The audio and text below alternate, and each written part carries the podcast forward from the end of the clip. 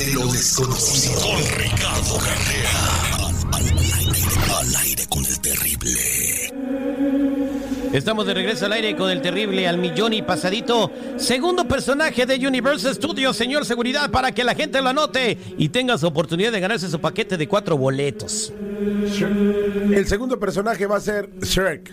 Shrek. Ahí está, señores, el personaje verde gordo, tipo gelatinoso. No, no es el seguridad, es Shrek. Anótenlo ahí.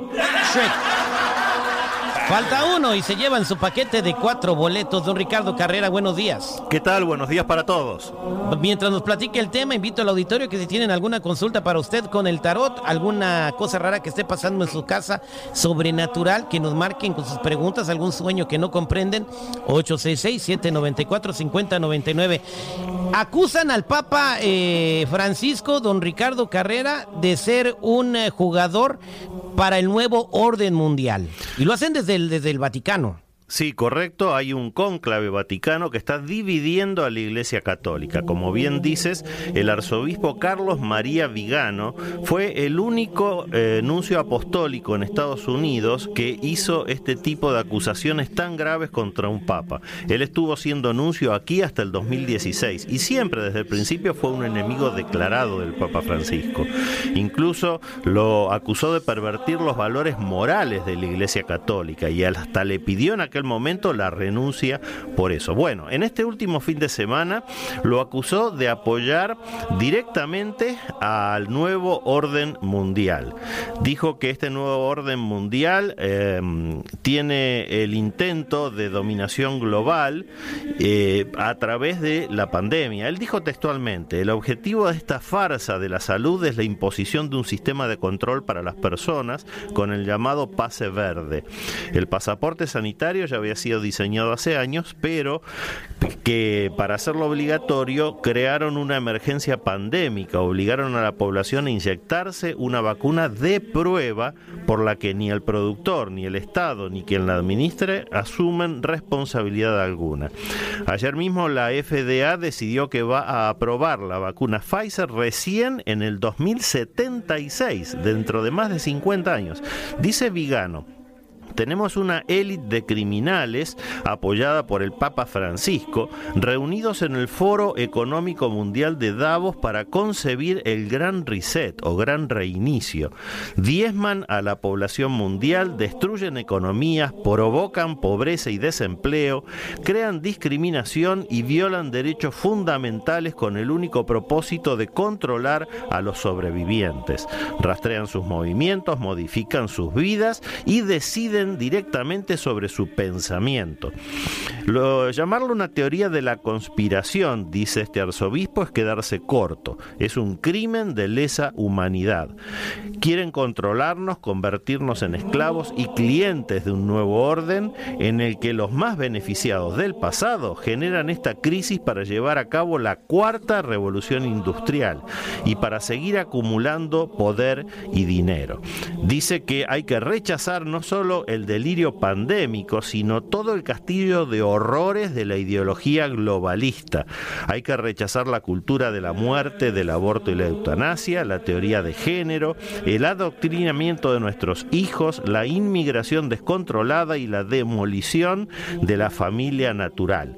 Hay que volver a ser orgullosos defensores de los valores tradicionales, Dios, patria y familia. Y recuerden que si el ataque es global, la contraofensiva también debe ser global. Firmado Carlos María Vigano, arzobispo, ex nuncio apostólico en los Estados Unidos de Norteamérica. Y acá ya hay dos equipos perfectamente diferenciados. El Papa que quiere el cambio para no quedarse sin feligreses y este arzobispo con todos sus seguidores que no quiere que la iglesia cambie, con lo cual inexorablemente va a seguir perdiendo feligreses como lo viene haciendo desde hace más de 50 años. Miren, esto que acaban de escuchar lo acaba de decir un cardenal. Si se fijan muy bien para dónde quiere ir, por ejemplo, en la administración que tenemos aquí ahora, que favorece a todo eso que acaba de mencionar este Vigano, el cardenal. Eh, que, que no exista la familia nuclear, o sea, eh, que, los hijos no respeten a los padres, eh, se les están enseñando esas cosas en las escuelas, pregúntenles a sus chamacos lo que les están enseñando. Lo malo es bueno y lo bueno es malo. ¿Qué se dice? Que matar a un niño de seis semanas es bueno y si tú quieres que no lo maten, eres el malo. To- Entonces, tiene muy, mucho sentido lo que está diciendo. O sea, quieren acabar con, con lo que es la, la- institución de la familia y con, y con la, al decir patria, pues ese, esa, esa inmigración masiva que hay en todo, el, en todo el mundo, no solamente aquí en los Estados Unidos, pues causa que las demografías sean diferentes y que en un futuro no muy lejano ya no vayan a haber países Es eh, exactamente así terrible. Los dos equipos ya están jugando en la cancha. Vamos a ver finalmente quién es el que gana. Pero en definitiva es la eterna lucha entre el bien y el mal. El poder, ¿no? Eh, Claro, exactamente. exacta- y, el dinero. y Porque bueno, el hay un- Vaticano es una gran empresa. Hay un personaje que se llama Elon Musk, que es el due- dueño, el fundador de Tesla y SpaceX, que piensa igual que, que lo que dijo Vigano y ahorita ya le quieren retirar todos sus contratos que tiene con la NASA. Claro, las instituciones tienen mucho poder y con ese poder manejan a la, a la voluntad de las personas. Es que estamos tiempo de la renovación, ¿no? Don Ricardo, digo, usted como un lector de la historia y los movimientos que ha habido, es inevitable de que tenemos ¿Estás que de dar un paso acuerdo hacia con el nuevo adelante, orden ¿no? mundial? ¿Seguridad? No, pero es Una, una ¿Tú piensas renovación, que, una tú piensas que el renovación nuevo orden en mundial... ¿tú, ¿Tú piensas que el nuevo orden mundial es una renovación seguridad?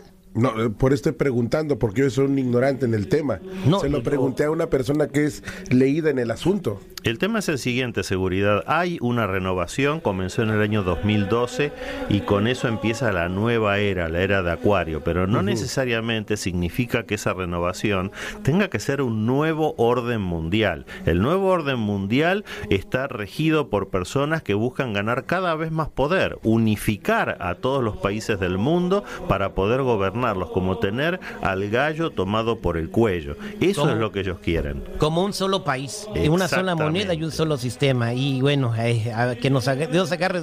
Yo siempre le pido a Dios, no me permitas vivir en esos tiempos, ¿no? Pero si me no, toca no digas eso, güey, te vas a morir mañana, no manches.